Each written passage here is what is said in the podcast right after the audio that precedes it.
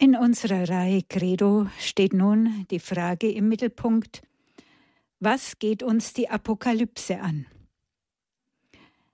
Der renommierte Neutestamentler Professor Dr. Marius Reiser ist bekannt dafür, die biblischen Texte nicht nur wissenschaftlich, sondern auch geistlich für unsere Gegenwart auszulegen. Hören Sie heute den Mitschnitt eines Vortrags, den er bei der diesjährigen Theologischen Sommerakademie Augsburg gehalten hat. Ich rede erstens über das globale Denken in der Apokalypse. Unsere Zeit hat in vieler Hinsicht apokalyptische Züge. Die großen Probleme in Politik und Wirtschaft lassen sich nicht mehr auf nationaler Ebene lösen, sondern nur noch auf globaler. Das gilt zum Beispiel von jenem Problemkreis, der mit der geplünderten Natur zusammenhängt, mit der schwindenden Vielfalt in der Tier- und Pflanzenwelt, mit der Luft, die wir atmen und dem Wasser, das wir trinken wollen. Elisabeth Hurt schreibt, eine untergangsbewusste Welt ahnt, dass sich die Erde unaufhaltsam einer Endkatastrophe nähert und vieles dafür spricht, dass dieses Ende längst begonnen hat. Global denkt aber schon die Offenbarung des Sehers Johannes. Nach dieser Offenbarung oder Enthüllung das ist eigentlich mit dem Wort Apokalypse gemeint, wird das Ende der irdischen Geschichte auf jeden Fall ein Ende mit Schrecken sein. Da wird die Sonne schwarz, der Mond wie Blut, die Sterne fallen vom Himmel und das Firmament selbst verflüchtigt sich wie ein Buch, das zusammengerollt wird. Die Schrecken, die zu diesem globalen Ende führen, werden in der Apokalypse in dreimal sieben Visionszyklen ausgemalt. In immer neuen Anläufen schildern sie Katastrophen mit weltweiten Auswirkungen. Krieg, Inflation, Flächenbrände, Vergiftung des Wassers, Erdbeben, Dürre, Hagel, Blutregen, Epidemien und Tod in vielen Formen. Dabei ist der physische Tod für den Seher Johannes nicht das Schlimmste. An einer Stelle heißt es, in jenen Tagen werden die Menschen den Tod suchen, aber nicht finden. Sie werden sterben wollen, aber der Tod wird vor ihnen fliehen. Klingt doch schrecklich modern, oder? Auf den ersten Tod folgt dann nach der Apokalypse der weit schlimmere zweite Tod. Erst mit dem zweiten Tod erlischt die Existenz eines Lebewesens vollständig. Unter den geschilderten Katastrophen sind solche, die bis heute historischer Alltag sind. Krieg, Inflation, Erdbeben oder Dürre. Aber darunter sind auch Katastrophen, die für einen antiken Menschen unter normalen Bedingungen undenkbar waren. Zum Beispiel im achten Kapitel wird ein Drittel des Meeres zu Blut, ein Drittel aller Flüsse und Quellen bitter. Im 16. Kapitel wird schließlich alles Wasser auf Erden zu Blut. So etwas war für den antiken Menschen nur denkbar, wenn göttliche Mächte eingreifen. Und so wird es dann auch dargestellt. Uns heute kommt die Vision, dass zum Beispiel ein Drittel des Wassers auf Erden einmal ungenießbar sein wird, ganz realistisch vor. Das kann der Mensch selbst fertigbringen. So weit haben wir es gebracht. Für den biblischen Seher werden alle geschilderten Katastrophen letztlich von Gott selbst in Gang gesetzt. Sie beginnen mit Aktionen im Himmel. Das Ziel dieser Aktionen ist aber nicht etwa die Vernichtung um der Vernichtung willen, sondern das Verschwinden der Übel und der Böswilligen von der Erde damit das Gute und die Gutwilligen sich endlich frei und ungehindert entfalten können.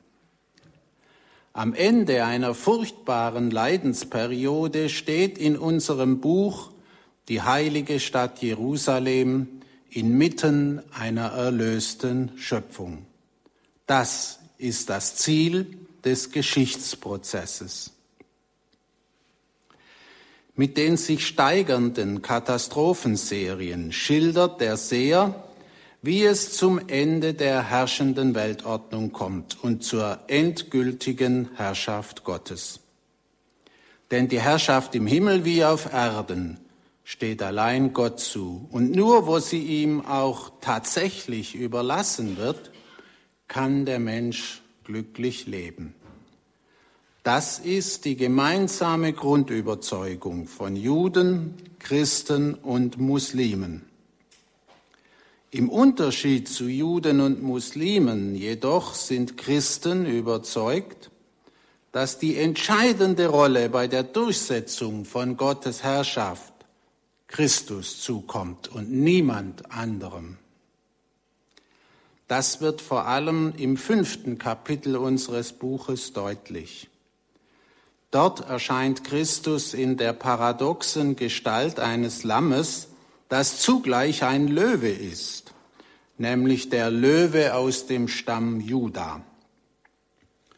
Das Lamm hat einen Schächtschnitt am Hals und steht trotzdem auf seinen Füßen. Nicht ein geschächtetes Tier steht nicht mehr auf seinen Füßen. Dieses Lamm aber lebt mit einer tödlichen Wunde. Und dieses Lamm ist es, das aus der Hand Gottes das siebenfach versiegelte Buch der Geschichte empfängt. Und die Siegel dieses Buches kann außer ihm niemand öffnen, weder im Himmel noch auf Erden noch unter der Erde. Indem nun das Lamm Siegel um Siegel öffnet, führt es die Geschichte mit all ihrem Grauen zu dem schon genannten Ziel. Nicht? Also derjenige, der die Geschichte überhaupt macht und zum Ziel führt, ist im letzten Christus.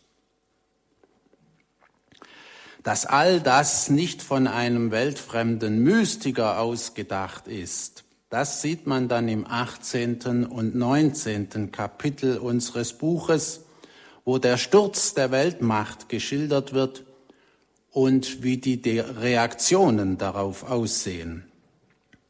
Die Weltmacht wird als Hure Babylon bezeichnet. Und dabei denkt der Seher offenkundig an das heidnische Rom. Aber Rom ist hier nur ein Symbol für eine Weltmacht, die eben alle Reichtümer der Erde an sich zieht, wie das das antike Rom eben getan hat. Und das Untergang, der Untergang dieser Weltmacht löst Freude und Schrecken aus. Freude im Himmel und Schrecken bei den Königen der Erde, den Händlern und den Großunternehmern, die für ihre überflüssigen Waren plötzlich keine Abnehmer mehr finden. Und diese Waren werden nun in einer sehr interessanten, langen Liste aufgezählt. Ich nenne sie Ihnen. Gold und Silber, Perlen und Edelsteine, Purpur, Seide und teure Hölzer, Marmor, Erz und Elfenbein, Zimt und Ammonium, Parfüm und Weihrauch, Wein und Öl, Weißmehl und Weizen, Rinder und Schafe, Pferde, Wagen und Sklaven. Die meisten der aufgezählten Güter sind Luxusgüter unter denen sogar die chinesische Seide ist. Nicht also mein Sinologiestudium, es kommt auch in der Bibel vor. Auch die chinesische Seide, aber es sind eben auch alltägliche Handelsgüter erwähnt. Und wer eine solche Liste machen kann, der kennt sich in der Welt aus, auch in der Welt der Wirtschaft. Und er kritisiert sie, so wie Papst Franziskus es auch tut. Er hat nur die Tradition aus der Apokalypse wieder belebt. Jetzt kommen wir langsam zum Hauptthema meines Vortrags. Zweitens, merkwürdige Briefe. Dem Seher geht es mit seinem Buch nicht darum, die Neugierde über den künftigen Lauf der Welt zu befriedigen. Es geht ihm darum, eine Gruppe von sieben Stadtgemeinden in Kleinasien, der heutigen Türkei, auf eine Situation vorzubereiten, in der der christliche Glaube auf die äußerste Probe gestellt wird. Es sind die christlichen Gemeinden in Ephesus, Smyrna, Pergamon, Thyatira, Sardes, Philadelphia und Laodicea. An sie sind sieben Briefe adressiert und diese sieben Briefe stehen im zweiten und dritten Kapitel und äh, sind äh, also dem Hauptteil, nicht mit diesen Katastrophen und so weiter, vorangestellt.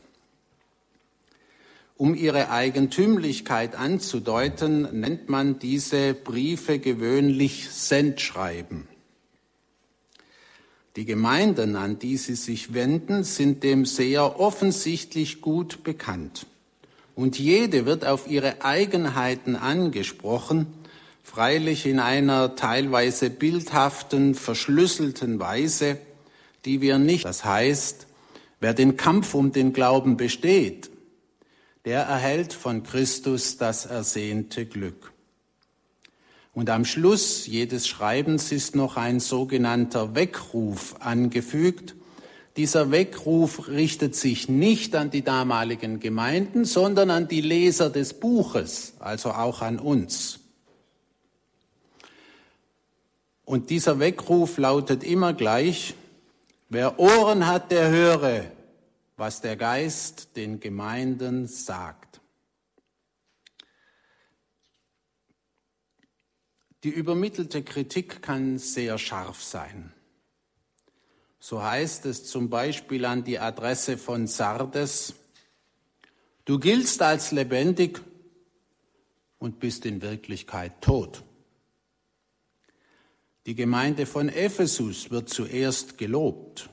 Du hast ausgeharrt, Du hast um meines Namens willen Schweres ertragen und bist nicht müde geworden. Dann geht es aber mit Kritik weiter. Ich werfe dir aber vor, dass du deine erste Liebe verlassen hast. Bedenke, aus welcher Höhe du gefallen bist. Kehre zurück zu deinen ersten Werken. Fünf von den sieben Gemeinden werden zur Umkehr aufgefordert. Die haben es nötig. Nur zwei Gemeinden, Smyrna und Philadelphia, die benötigen offenbar keine Umkehr. Die Gemeinde von Smyrna erhält das schöne Lob, ich kenne deine Bedrängnis und deine Armut, aber in Wirklichkeit bist du reich. Die Gemeinde von Smyrna ist offenbar arm an weltlichen, aber dafür reich an geistlichen Gütern. Und von Philadelphia heißt es, weil du dich an mein Gebot gehalten hast, standhaft zu bleiben, will auch ich zu dir halten und dich bewahren vor der Stunde der Versuchung, die über die ganze bewohnte Welt kommen wird. Nun, mit der Stunde der Versuchung ist eben das gemeint, was dann anschließend im Hauptteil des Buches, insbesondere im 13. Kapitel, bildhaft geschildert wird. Die Entscheidung zwischen Gott und den antichristlichen Mächten, die Entscheidung zwischen Gott und der Welt. Im scharfen Gegensatz zu den beiden vorbildlichen Gemeinden steht dann die Gemeinde von Laodicea. An sie richtet sich der letzte der sieben Briefe. Diese Gemeinde wird überhaupt nicht gelobt und stattdessen schärfer gerügt und gewarnt als alle anderen. Und doch steht am Ende dieses Sendschreibens eines der schönsten und bis heute beliebtesten Worte des ganzen Neuen Testaments. Für die heutige Situation des Christentums und der Kirche im westlichen Europa, insbesondere in Deutschland, scheint mir dieser Brief der aktuellste von den sieben. Er könnte gestern vom Himmel gefallen sein mit der Adresse an die Engel der lauen christlichen Gemeinden in Europa. Unter diesem Gesichtspunkt will ich ihn jetzt näher und im Einzelnen betrachten. Ich werde ihn ganz zitieren und interpretieren. Drittens der Fall Laodicea, unser Fall. Zunächst ein paar Worte über diese Stadt Laodicea. Das war eine reiche Industrie- und Handelsstadt in der Antike. Das zeigen auch die Ausgrabungen, die dort seit 2003 im Gange sind. Und deswegen ist noch wenig äh, zu, zu finden darüber. Nicht weder im Internet noch in Publikationen habe ich bisher viel davon gefunden. Unser Pfarrer war dort vor kurzem und hat mir immerhin ein Heftchen mitgebracht und dem entnehme ich jetzt diese Informationen zum Teil, soweit sie nicht längst bekannt sind. Diese Stadt besaß solide Banken und große Manufakturen, was ja selten war in der Antike, zum Beispiel zur Leinen- und Wollherstellung. Der antike Geograph Strabo hebt besonders eine rabenschwarze Schafrasse der Umgegend vor und dass die Wolle, die, diese wunderschön schwarze Wolle hätte viel Geld eingebracht. Außerdem war Laodicea der Sitz einer berühmten Ärzteschule und einer Arzneimittelindustrie. Diese Stadt war so reich, dass sie nach der Zerstörung durch ein Erdbeben im Jahr 60, 61 nach Christus den Wiederaufbau ganz aus eigenen Kräften schaffte. Das schreibt Tacitus und es ist, scheint ihm so bemerkenswert, dass er es eigens aufnimmt. Die christliche Gemeinde dieser Stadt wurde wahrscheinlich von einem Mitarbeiter des Paulus namens Epaphras gegründet. Es ist nun bezeichnend, dass gerade das Christentum dieser reichen und stolzen Stadt in den Augen des Sehers von Patmos am schlechtesten wegkommt. Der Brief an sie steht am Ende des dritten Kapitels und er beginnt wie alle mit der Anschrift und dem Absender. An den Engel der Gemeinde in Laodicea schreibe, so spricht der Amen, der treue und wahrhaftige Zeuge, der Anfang der Schöpfung Gottes. Christus, der Absender, wird hier der Amen genannt, denn er hat das letzte Wort, wie er als Anfang der Schöpfung das erste hatte. Er tritt als wahrhaftiger Zeuge auf und wie sein erster Satz zeigt, als Belastungszeuge. Der erste Satz lautet, ich kenne deine Werke, du bist weder kalt noch heiß. O wärst du doch kalt oder heiß, aber weil du lau bist, weder heiß noch kalt, will ich dich ausspeien aus meinem Mund. Die Exkommunikation der Lauen in Christus durch Ausspeien ist von einer schockierenden Drastik. Aber wenden wir uns zunächst der Dreiteilung in kalt, heiß und lau zu. Darin dürfte eine Anspielung auf die römischen Bäder, die Thermen, stecken. Die öffentlichen Bäder waren in der Kaiserzeit außerordentlich beliebt und auch von den Armen viel besucht, denn dort war der Eintritt ganz billig, offensichtlich viel billiger als heute im Schwimmbad. In Laodicea sind bei den jüngsten Ausgrabungen drei solche Thermenanlagen nachgewiesen worden. Zur Standardeinrichtung von solchen Bädern gehörten drei Wasserbecken oder drei Wärmeräume mit Wannen. Einer mit heißem, einer mit lauwarmem und einer mit kaltem Wasser. Und das heißt auf Lateinisch ein Caldarium, nicht Caldus heiß, ein Tepidarium, Tepidus lau und ein Frigidarium, äh, Frigidus kalt, nicht frigid. Äh, diese drei Wörter, Caldus, Frigidus, Tepidus, sind genau die Wörter, die in der Vulgata an unserer Stelle verwendet werden. Normalerweise taucht man zuerst ins heiße Bad, dann ins lauwarme und zum Schluss dann ins kalte. Zur Erfrischung geht man aber vom Kaldarium direkt ins Frigidarium. Die Gemeinde von Laodicea nun erscheint dem Seher wie ein Bad, das nur über lauwarmes Wasser verfügt. Weder heißes noch kaltes hat dieses Bad. Sie ist selbst lau. Und dieses Laue reizt Christus zum Erbrechen. Für ihn gibt es nur heiß oder kalt, nichts dazwischen. Entweder ganz in Christus oder gar nicht. Alle Halbheiten sind ekelhaft. Dieses harte Entweder-Oder ist schon für den vorösterlichen Jesus charakteristisch. Euer Wort sei ja, ja, nein, nein, alles andere ist vom Übel. Man kann nicht Gott dienen und dem Mammon. Entweder das eine oder das andere. Zwischen dem breiten Weg, der ins Verderben führt, und dem engen, der ins Leben führt, gibt es keinen goldenen Mittelweg. Jesus unterscheidet nur zwei Arten von Menschen. Die, die auf seine Worte hören und danach handeln, und die, die es nicht tun. Die einen haben auf Fels gebaut, die anderen auf Sand. In einem anderen Gleichnis schickt ein Vater seine beiden Söhne zur Arbeit in den Weinberg. Der eine sagt ja, geht aber nicht.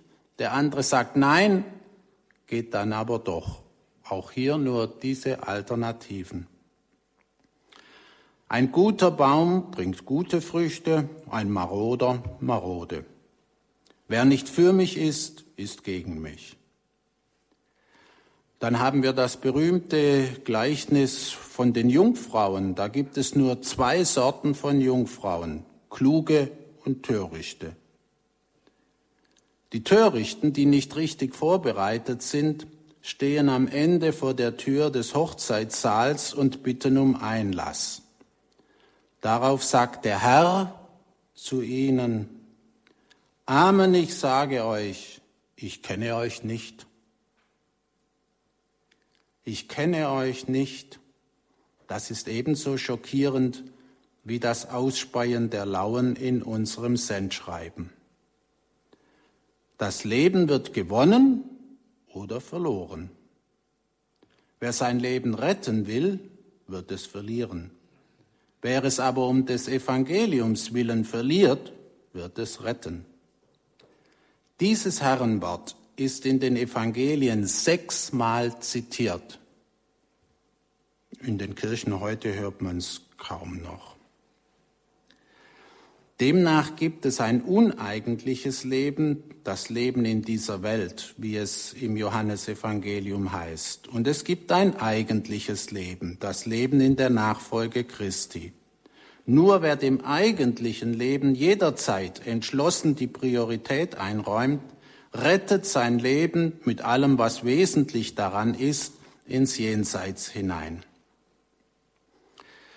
Im Sämannsgleichnis werden zwar vier Möglichkeiten aufgezählt und geschildert. aber nur eine von den Vieren führt zum gewünschten Erfolg. Die drei anderen sind nur verschiedene Weisen, wie es daneben gehen kann. Es bleibt also auch hier beim Entweder-Oder. Aus diesen Vorgaben hat der Evangelist Johannes zwei Lebenssphären gestaltet. Licht und Leben auf der einen Seite, Finsternis und Tod auf der anderen. Wieder gibt es nichts dazwischen. Das Licht leuchtet in der Finsternis und die Finsternis hat es nicht erfasst. Man kann nicht in der ewigen Dämmerung leben. Im ersten Johannesbrief steht der Satz, wir wissen, dass wir aus dem Tod hinübergeschritten sind in das Leben, weil wir die Brüder lieben. Wer nicht liebt, bleibt im Tod.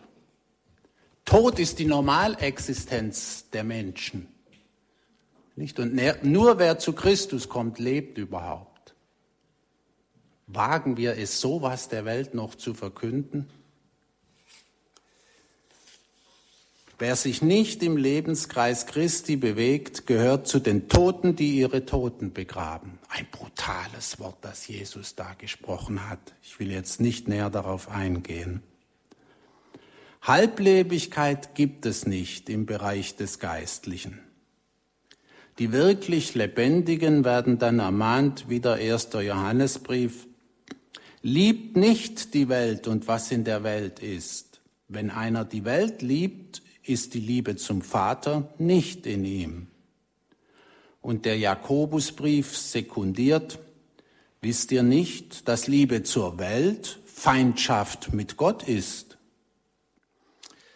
Dieses Entweder-Oder Jesu wird dann in der christlichen Tradition weitergeführt. Ich will nur zwei berühmte Beispiele anführen. Das erste ist der heilige Ignatius von Loyola. Das zentrale Stück im Exerzitienbüchlein des heiligen Ignatius ist die Besinnung auf die zwei Banner. Das Banner von Jerusalem, zu dem Christus ruft, und das Banner von Babylon, zu dem der Teufel ruft. Der Teufel lockt mit Reichtum, Ehre der Welt und Stolz, der Wurzel aller Laster. Christus dagegen empfiehlt Armut, das Hinnehmen von Verachtung und Demut, die Wurzel aller Tugenden. Diesen Geist des Entweder-Oder finden wir auch bei Dietrich Bonhoeffer wieder. Sie sehen, ich versuche mit großen Sprüngen zu zeigen, dass das eine Tradition ist, die immer wieder aufgegriffen wurde. Dietrich Bonhoeffer. Sein Buch mit dem schlichten Titel Nachfolge erschien im Jahr des Herrn 1937. Es wollte ganz ähnlich wie die Apokalypse des Johannes, in eine Situation äußerster Glaubenserprobung hineinsprechen. Bonhoeffer beginnt mit einem Kapitel über die billige und die teure Gnade. Ich zitiere ein paar Sätze daraus, gleich die Anfangssätze. Billige Gnade ist der Todfeind unserer Kirche. Unser Kampf heute geht um die teure Gnade. Billige Gnade heißt Gnade als Schleuderware, verschleuderte Vergebung, verschleuderter Trost, verschleudertes Sakrament. Gnade als unerschöpfliche Vorratskammer der Kirche, aus der mit leichtfertigen Händen bedenkenlos und grenzenlos ausgeschüttet wird. Gnade ohne Preis, ohne Kosten. In dieser Kirche findet die Welt billige Bedeckung ihrer Sünden, die sie nicht bereut und von denen frei zu werden sie erst recht nicht wünscht. Teure Gnade ist der verborgene Schatz im Acker, um dessen Willen der Mensch hingeht und mit Freuden alles verkauft, was er hatte. Die köstliche Perle, für deren Preis der Kaufmann alle seine Güter hingibt die Königsherrschaft Christi, um deren Willen sich der Mensch das Auge ausreißt, das ihn ärgert, der Ruf Jesu Christi, auf den hin der Jünger seine Netze verlässt und nachfolgt. teuer ist die Gnade, weil die Nachfolge Christi ein Joch ist. Gnade ist diese Nachfolge, weil das Joch als Joch Christi sanft und leicht ist. Das weiß freilich nur der Erfahrene. Wie sieht es nun angesichts solcher Alternativen heute in der katholischen Kirche in Deutschland aus? Von einem Entweder-Oder will man nichts mehr wissen. Das gilt als Schwarz-Weiß-Malerei und übler Dualismus. Dualismus die Kirche teilt mit vollen Händen die billige Gnade aus, den Todfeind unserer Kirche. Man denke nur an die Firmpraxis. Sie glaubt nicht an die Sanftheit eines Joches, auch wenn es das Joch Christi ist. Ihre Gläubigen, wenn man sie so nennen darf, halten das Beichten großenteils für überflüssig ich habe doch nichts Böses getan, hört man nicht selten als Entschuldigung. Von Sünden redet kaum noch jemand. Das Wort Demut kommt höchstens einmal ganz verschämt in einer Predigt vor. Warum soll man sich ein Auge ausreißen und die Netze verlassen oder gar einen engen Weg wählen? Und Liebe zur Welt soll Feindschaft mit Gott sein. Wer glaubt denn das noch? Als ein deutscher Papst nach Deutschland kam und es wagte, von einer Entweltlichung der Kirche zu reden, fuhr man ihm gleich über den Mund. Sein Nachfolger redet zwar problemlos vom Teufel, aber in seinem Fall kann der aufgeklärte Gläubige nur nachsichtig die Schultern zucken. Das christliche Leben ein Kampf mit geistlichen Waffen, eine peinlich militaristische Vorstellung, die man einem spanischen Haudegen verzeihen kann, aber heute doch ganz antiquiert ist. Erinnert sich noch jemand an das Lied von Angelus Silesius, Mir nach spricht Christus unser Held? In diesem Lied lautet eine Strophe, Fällt's euch zu schwer? Ich geh voran. Ich stehe euch an der Seite. Ich kämpfe selbst. Ich brech die Bahn. Bin alles in dem Streite. Ein böser Knecht, der still mag stehen, sieht er voran den Feldherrn gehen. Nach meiner eigenen Erfahrung, ich habe immer aufgepasst in den letzten Jahrzehnten, wurde diese Strophe, wenn man sie überhaupt noch gesungen hat, meistens übersprungen.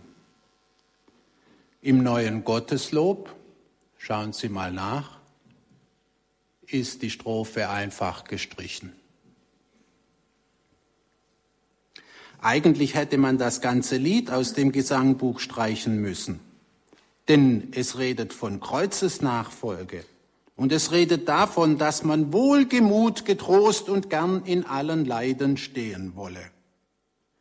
Von einem solchen Wollen ist bei den heutigen Gläubigen, wenn man sie so nennen will, jedoch nicht mehr viel zu erkennen. Leiden ist für sie ein reines Übel, das man mit allen medizinischen Mitteln vermeiden muss. Dass es eine Prüfung sein könnte, die es zu bestehen gilt und die zur menschlichen Reifung dienen kann, auf diesen Gedanken wird heute schwerlich jemand kommen. Und ich wüsste nicht, dass ich ihn jemals in einer Predigt gehört hätte.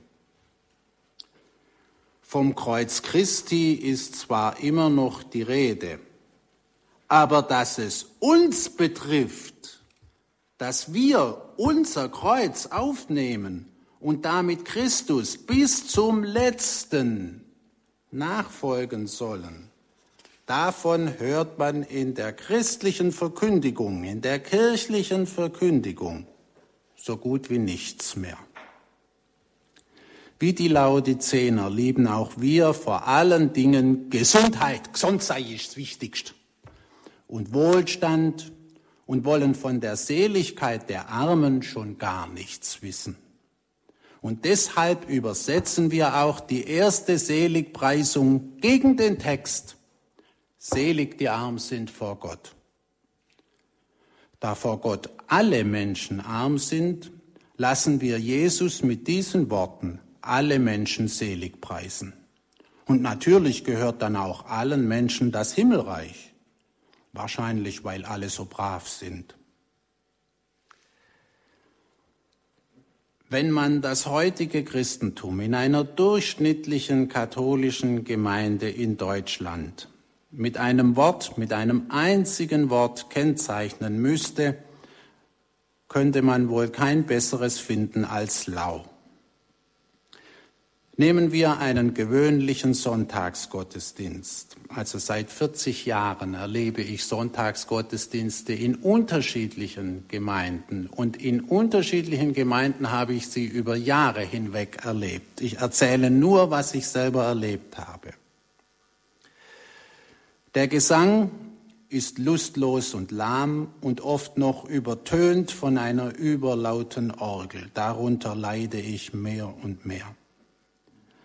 Das Schuldbekenntnis wird unwillig gemurmelt, das Credo verwaschen heruntergeleiert, ebenso die übrigen Gebete einschließlich des Vaterunsers. Die Andacht ist mäßig, ob es wirklich zur Herzenserhebung kommt, sehr fraglich. Auf das erhebet die Herzen, antwortet die Gemeinde zwar brav, wir haben sie beim Herrn, aber der Ton, der auch hier die Musik macht, weckt zumindest Zweifel an der Behauptung. Ohne Herzenserhebung aber ist ein Gottesdienst, und jetzt zitiere ich meinen geliebten und verehrten John Henry Newman, ohne Herzensergebung, sagt er, ist der Gottesdienst nur Heuchelei, Mummenschanz und Show. A show, a make-believe, an hypocrisy, a mummery. Ist das die Actuosa Participatio, die sich die Väter des Zweiten Vatikanischen Konzils gewünscht haben? Die alttestamentliche Lesung, eine löbliche Neuerung der Liturgiereform, wird oft ohne jede Not weggelassen. Mit pastoraler Notstand haben wir äh, dauernd. Vom Evangelium nimmt man nach Möglichkeit die Kurzfassung. Es hört ja sowieso keiner zu. Wenn man einmal eine Umfrage machen würde an einem Sonntag in allen Gemeinden, unmittelbar nach der Messe, und nur fragen würde, was war als Evangelium dran, von der Lesung wollen wir gar nicht reden, da käme mal was Interessantes raus. Aber das wagt kein Bischof anzuordnen. Und wie das oft vorgelesen wird. Nicht Lektorenschulung, das gibt es offenbar gar nicht mehr. Auch bei den Pfarrern denke ich manchmal, die haben doch eine Ausbildung. Naja. Von den liturgischen Willkürlichkeiten vieler Priester will ich hier lieber schweigen. Die Predigten sind meistens allgemein und unverbindlich gehalten. Selten haben sie die Form der Homilie. Und ich glaube, die Pfarrer wissen gar nicht mehr, was eine Homilie ist. Eine Homilie ist eine Auslegung der vorgetragenen Schrifttexte, die sie als Richtlinien für das christliche Leben begreifen lässt. So wünscht es die Liturgiekonstitution des Zweiten Vatikanums. Ich beobachte aber, dass viele Predigten, besonders wenn etwas schwierige und scharfe Texte dran sind, wie die, die ich vorhin zitiert habe, dann haben die Predigten nur noch ein Ziel, das Dynamit, das in den Worten Gottes steckt, zu entschärfen und am Evangelium alle Ecken und Kanten abzuschleifen. Kurz, alles Zündende und Heiße darin auf Normaltemperatur herunterzukühlen, damit es wieder für unser laues Christentum passt. Es gibt heiße Eisen, die in einer Predigt so gut wie nie behandelt werden. Zum Beispiel, ähm, das ist jetzt meine persönliche Liste nach meinen Beobachtungen. Warum die Armen selig sein sollen und das Kamel nicht durchs Nadelöhr kommt. Was im christlichen Leben Opfer und Verzicht bedeuten könnten. Wozu der Christ ein Gewissen hat und wie man es bildet. Wie man seinen Feind lieben und ihm verzeihen kann. Was eine christliche Ehe ist was Treue und Keuschheit bedeuten. Ein Pfarrer hat mir mal gesagt, das würde er deswegen nicht ansprechen, weil dann die Hälfte der, der anwesenden Gemeinde aufstehen und gehen würde. Wäre aber gut so in meinen Augen.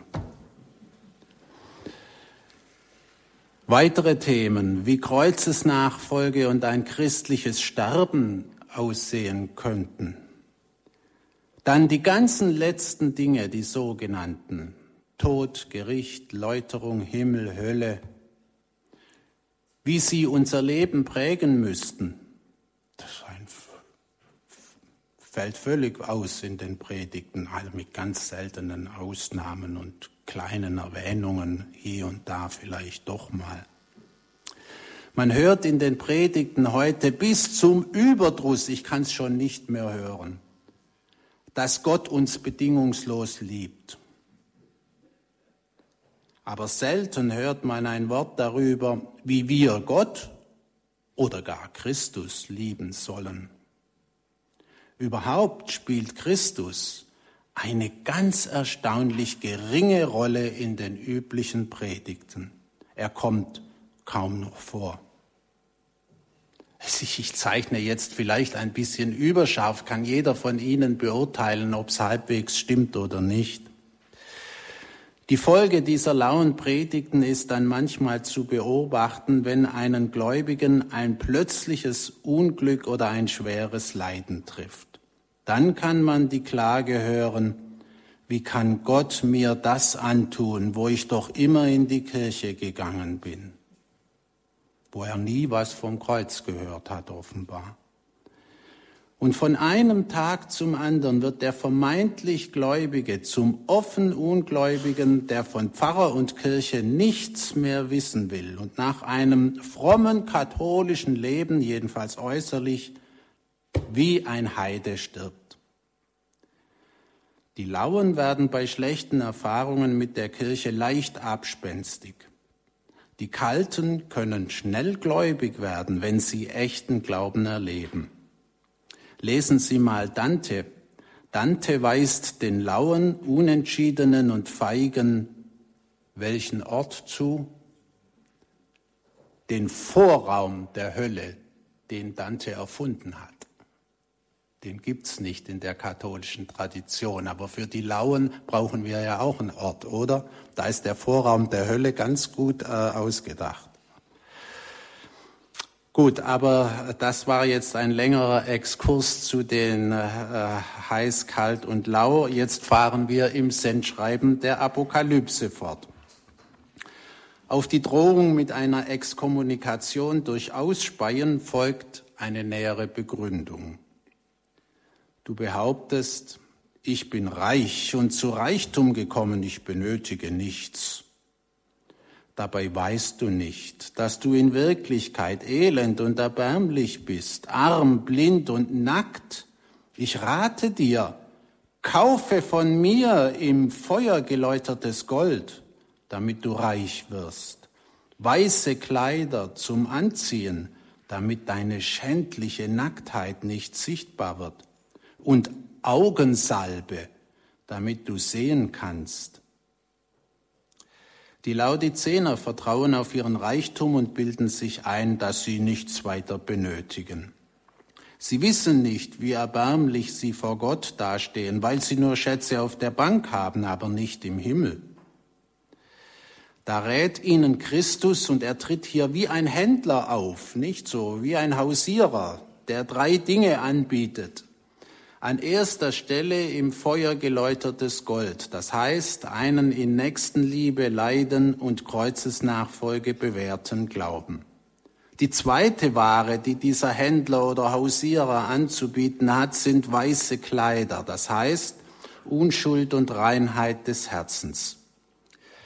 Denn die Laodicener, die so stolz auf ihre schönen Kleider und Textilien, nicht die Textilindustrie mit den schönen schwarzen Kleidern auch, ja, die so stolz sind auf ihre schönen Kleider und Textilien, die stehen vor Gott nackt und bloß da, weil sie vor ihm nichts aufzuweisen haben als Lauheit, Eitelkeit und Hochmut. Der dritte Artikel, den Christus hier anpreist, ist Augensalbe.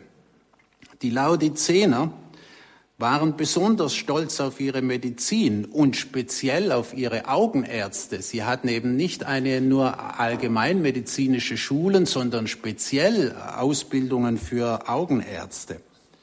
Die sehen aber nur mit den Augen im Kopf. Die Augen ihrer Seelen und Herzen sind verklebt. Aber nur mit den äh, Augen des Herzens sieht man das Wesentliche, wie der kleine Prinz sagt, und nur die reinen Herzen schauen Gott, wie Jesus sagt. Um sie zu reinigen, braucht es eine Augensalbe, die man nicht mit Geld kaufen kann. In der Kirche kriegt man sie umsonst, ganz umsonst. Aus diesen und ähnlichen Bibelworten, nicht, es gibt öfters noch, nicht, wenn Jesus sagt, sagt, ihr werdet zu mir sagen, Arzt, heile dich selbst und so weiter. Aus diesen und ähnlichen Bibelworten hat sich die Tradition der Darstellungen Christi als Arzt der Seele und seit dem 17. Jahrhundert, also vor allem im 17. und 18. Jahrhundert, ganz speziell als Apotheker in der Seelenapotheke herausgebildet. Ich weiß nicht, ob von Ihnen jemand mal so ein Bild gesehen hat. Nicht, wenn Sie also äh, Apothekenmuseen oder so etwas haben, dann gehen Sie dort mal hin, da werden Sie solche Bilder sehen. Da sieht man Christus, der meistens frontal dargestellt wird in der Offizin, nicht da äh, umgeben von den Gefäßen mit den geistlichen Heilmitteln und die sind dann immer durch Etikette bezeichnet. Vor allem Glaube, Hoffnung, Liebe, dann Gebet, Demut, Geduld, Barmherzigkeit und so weiter. Dazu kommen dann auch ungewöhnliche Arzneien, Augenwasser, Herzwasser, Angst- und Ölbergwasser und Aquavitae, Aquavit, ja, das Wasser des Lebens. Symbolische Heilkräuter sind auch Tag und Nacht, das steht oft dabei, nicht Tag und Nacht, ein volkstümlicher Name für Stiefmütterchen. Und vergiss mein nicht, ist wichtig bei diesem Apotheker, denn dieser Apotheker ist Arzt und Arznei zugleich und deshalb sollte man eben Tag und Nacht an ihn denken. Meistens greift der Apotheker Christus mit der Rechten in ein Säcklein und in diesem Säcklein sind lauter kleine Kreuzlein, bloß kleine Kreuzlein. Und dann steht bei dem Säcklein Kreuzwurzeln. Kreuzwurzeln. Das ist sein wichtigstes Medikament, ja geradezu sein Allheilmittel. In der Linken hat er oft eine Apothekerwaage. Und diese Apothekerwaage ist zugleich ein Hinweis auf die entscheidende Diagnose, nämlich die beim jüngsten Gericht. Vor diesem Apotheker steht oft ein Kelch mit der Hostie darüber als Symbol des Glaubens. Es gibt, ein, es gibt viele Varianten und da kann man sich viele tolle Dinge ausdenken. Äh, es gibt ein Bild, äh, das ein längeres Rezept enthält, auch eine Art Allheilmittel und das beginnt folgendermaßen. Ein Lot Sanftmütigkeit, zwei Lot Demütigkeit, drei Lot Barmherzigkeit, vier Lot Geduld und Reinigkeit des Herzens, und dann kommen noch Reue, Buße, Beichte und so weiter. Eine lange Liste. Schon Origenes im dritten Jahrhundert sieht in Christus den himmlischen Arzt, dessen Krankenhaus was ist? Die Kirche. Ja, die Kirche ist das Krankenhaus Christi und wir alle sind Kranke darin. Nicht? Und dazu braucht man den Seelsorger. Tja, die Arznei, das sagt, so sagt äh, äh, Origenes, die Arznei, die Seelenarznei Christi besteht großenteils aus Worten.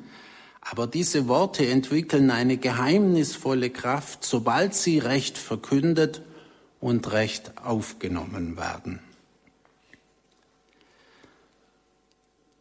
Damit kommen wir noch einen Vers weiter in unserem Sendschreiben aus der Apokalypse. Und da verwandelt sich jetzt der Händler und Hausierer noch einmal innerhalb dieses kurzen Textes.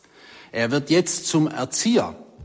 Aber dieser Erzieher vertritt eine Pädagogik, die heute entschieden abgelehnt wird. Damit können Sie in keiner pädagogischen Veranstaltung noch ankommen.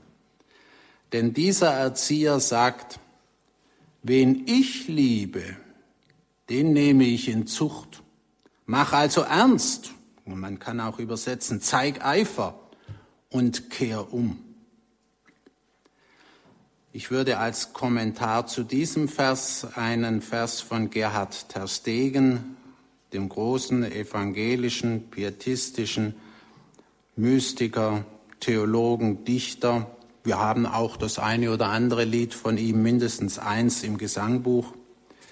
Aber von ihm gibt es so schöne kurze Verse, darunter folgender. Verzage nicht, o Seel, in Kreuz und Leidenswegen. Wenn's Gold im Feuer ist, so ist der Schmelzer nah. Die liebsten Kinder will der Herr am meisten fegen. Versuchen Sie das mal einer frommen katholischen Gemeinde zu verkünden. Die liebsten Kinder will der Herr am meisten fegen. Der Weg zum Himmelreich geht über Golgatha. Das alles ist ebenso biblisch wie den heutigen Kirchgängern fremd, fremder am fremdesten. Viele moderne Christen weisen solche Gedanken empört von sich. Man fragt sich, woher sie ihr vermeintlich besseres Wissen haben. Sicher nicht aus der Heiligen Schrift und auch nicht aus dem katholischen Katechismus und auch nicht aus dem evangelischen Katechismus.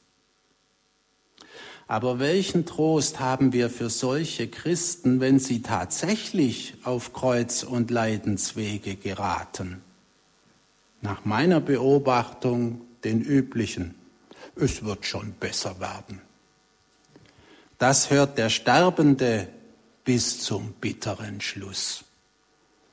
Von den Ärzten sowieso aber auch von den Angehörigen. Keiner wagt es, über das zu reden, was dran ist, weil keiner mehr weiß, wie es hinterher weitergehen soll. Bis zu der zuletzt zitierten Stelle unseres Sendschreibens haben wir also nur Kritik und Warnungen gefunden. An der reichen, selbstbewussten und selbstgerechten Gemeinde von Laodicea findet er sehr nichts, aber auch gar nichts Lobenswertes. Doch mit dem Mach ernst und kehr um will er nicht schließen. Das tut man nicht bei einer Predigt. Und deswegen wechselt er wenigstens den Ton. Er nimmt nichts weg von dem, was er vorher gesagt hat, aber er wechselt den Ton.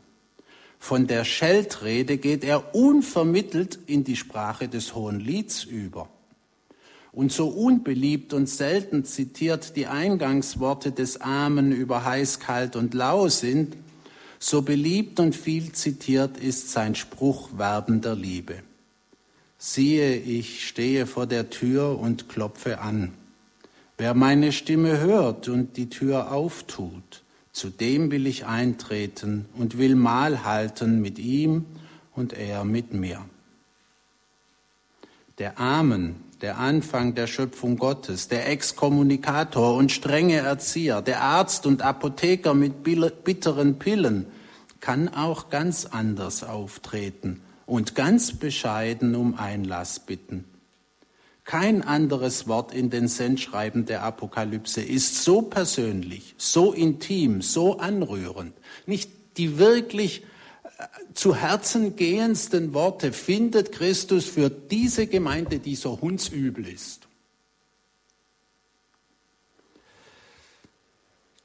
In Eucharistiefeiern wird dieses Wort gerne als Kommunionvers genommen und das ist natürlich völlig passend. Aber wirklich passend ist dieses Wort natürlich nur, wenn die Tür, vor der Christus steht, auch aufgeht, wenn man ihn nicht draußen vor der Tür vergeblich klopfen lässt. Geschieht das? Darüber kann natürlich niemand urteilen als Gott allein. Aber wenn man sieht, wie die Dinge in unseren Eucharistiefeiern gewöhnlich vor sich gehen, dann bekommt man doch starke Zweifel. Mit jedem Wort, das aus dem Evangelium vorgelesen wird, klopft Christus bei uns an. Aber hören wir sein Klopfen? Sind wir bereit, ihm unsere Türen zu öffnen? Wenn wir die Kommunion empfangen, dann heißt das noch lange nicht, dass er mit uns oder wir mit ihm Mahl halten. Auch die bescheidene Liebe Christi kann vergeblich werden. Und vielleicht besteht, das ist mein Verdacht, die eigentliche Misere Europas heute darin, dass die Christen Christus und das Christentum nicht mehr mögen. Die Christen, nicht die anderen. Damit kommen wir zum Schlussgruß. Der lautet in unserem Fall, der Sieger darf mit mir Platz nehmen auf meinem Thron, wie auch ich gesiegt habe und mit meinem Vater Platz genommen habe auf seinem Thron. Das heißt doch wohl, wer im Kampf gegen seine Lauheit siegt, dem wird versprochen, dass er dieselben Rechte erhält wie Christus selbst. Um das Kämpfen kommen wir also nicht herum. Das Christentum, das die Offenbarung des Johannes verlangt, ist ein entschiedenes und ist ein kämpferisches Christentum. Der Gegner im Kampf ist unser egoistisches, selbstgerechtes, eigensinniges Selbst, das mehr alter Mensch als neue Kreatur ist. Dieser Kampf ist eins mit dem Streben nach Heiligkeit. Auch dieses Streben wird uns in den Predigten schon längst nicht mehr ans Herz gelegt. Da nützt es wenig, dass im Katechismus der katholischen Kirche steht, ich zitiere, alle Gläubigen sind zur christlichen Heiligkeit berufen.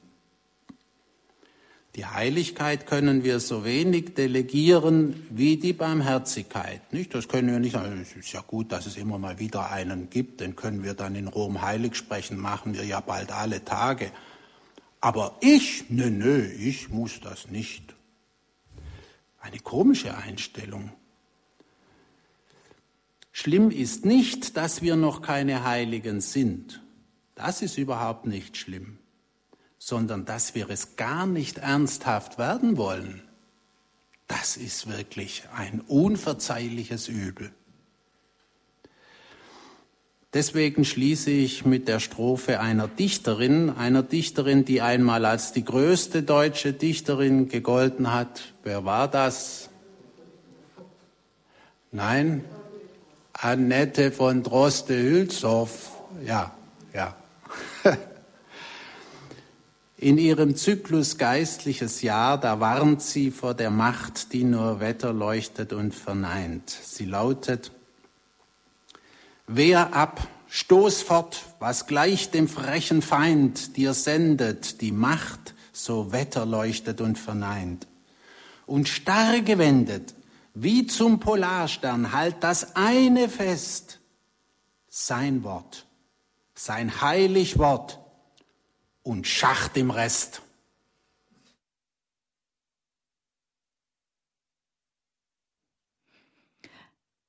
Was geht uns die Apokalypse an? Dazu hörten Sie hier bei Radio Horeb den Mitschnitt eines Vortrags, den der bekannte Neutestamentler Professor Dr. Marius Reiser bei der diesjährigen Theologischen Sommerakademie Augsburg gehalten hat. Wenn Sie diesen Vortrag noch einmal hören möchten, können Sie eine CD bei unserem CD-Dienst bestellen oder ihn auf Podcast www.horre.org herunterladen. Die Nummer des CD-Dienstes ist 08328 921 120. Ich wiederhole die Nummer des CD-Dienstes 08328 921 120.